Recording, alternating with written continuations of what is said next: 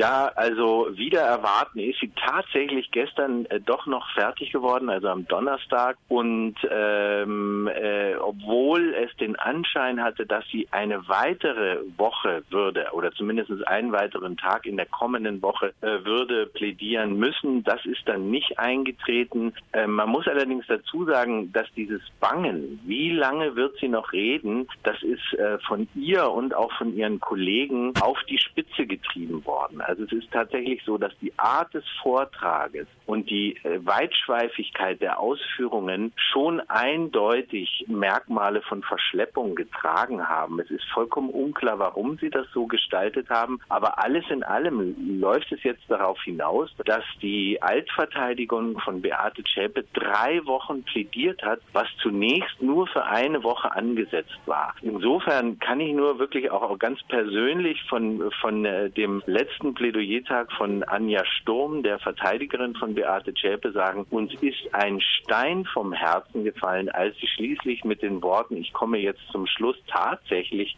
zum Schluss kam. Welche Argumentationslinien hat äh, Frau Sturm in ihrem Plädoyer denn verfolgt?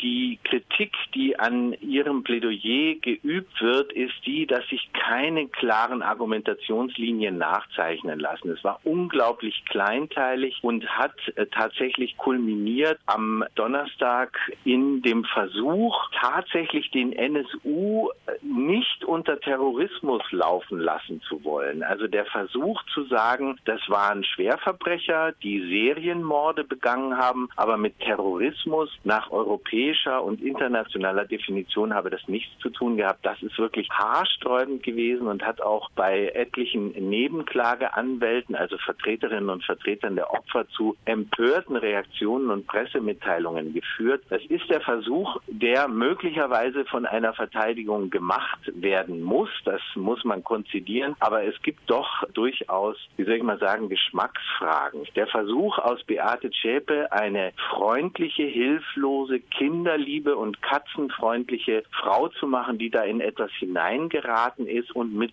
zwei Mördern in WG gelebt hat, ohne sich selbst schuldig gemacht zu haben. Und diese zwei Mörder sind damit, weil äh, für eine terroristische Vereinigung nach dem Paragraphen 129 A3 Personen notwendig sind, sind schon mal rein vom Gesetz her, vom Strafgesetzbuch her keine terroristische Vereinigung. Und äh, auch das, was sie angerichtet haben, also neun rassistische Morde. Der Mord an Michelle Kiesewetter, der Polizistin in Heilbronn im Jahr 2007, die äh, Sprengstoffanschläge in der Kolbstraße und in der Propsteigasse in Köln und auch die 15 Bank- und Raubüberfälle seien kein Terrorismus gewesen, sondern einfach nur eine Serie von äh, schweren Verbrechen. Äh, das ist eine haarsträubende Argumentation, weil sie nämlich auch abgestellt hat, also Anja Sturm in ihrem Plädoyer darauf, dass die Bevölkerung nicht eingeschüchtert worden ist, die Gesamtbevölkerung äh, und damit auch der Staat nicht in seiner Sicherheit gefährdet war, was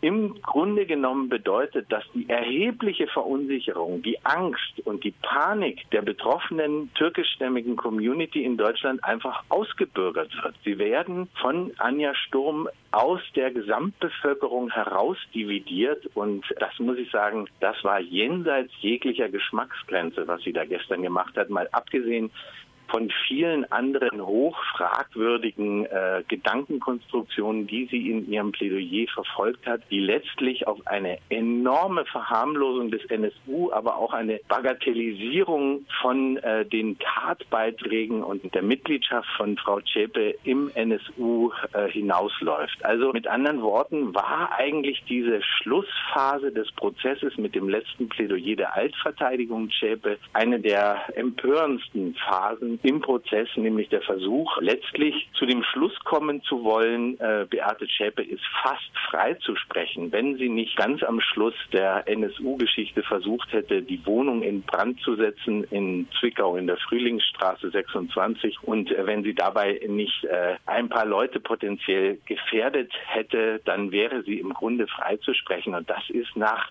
über 400 Tagen Beweisaufnahme eigentlich eine skandalöse äh, Schlusssequenz. Konsequenz gewesen. Abschließend gibt es natürlich unsere wöchentliche Gretchenfrage.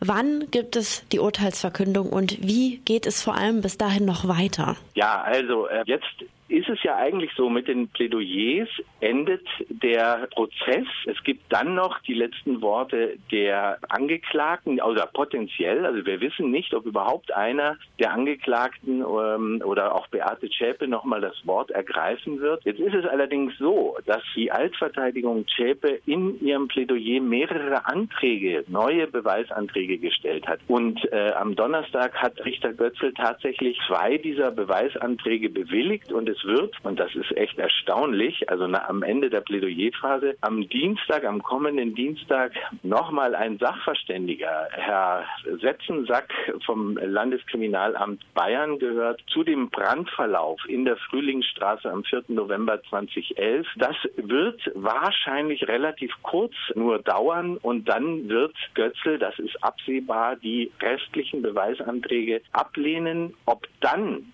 von der Altverteidigung Zschäpe, was von ihrer ganzen charakterlichen Art zu erwarten ist, nochmal eine Gegendarstellung machen. Das wird sich zeigen. Das könnte allerdings dann den Prozess nochmal in die Länge ziehen. Sonst wären wir am Dienstag nach Anhörung von Setzensack und Zurückweisung der letzten Beweisanträge am Ende des Programms. Und das würde bedeuten, die erste Juliwoche wäre heiß.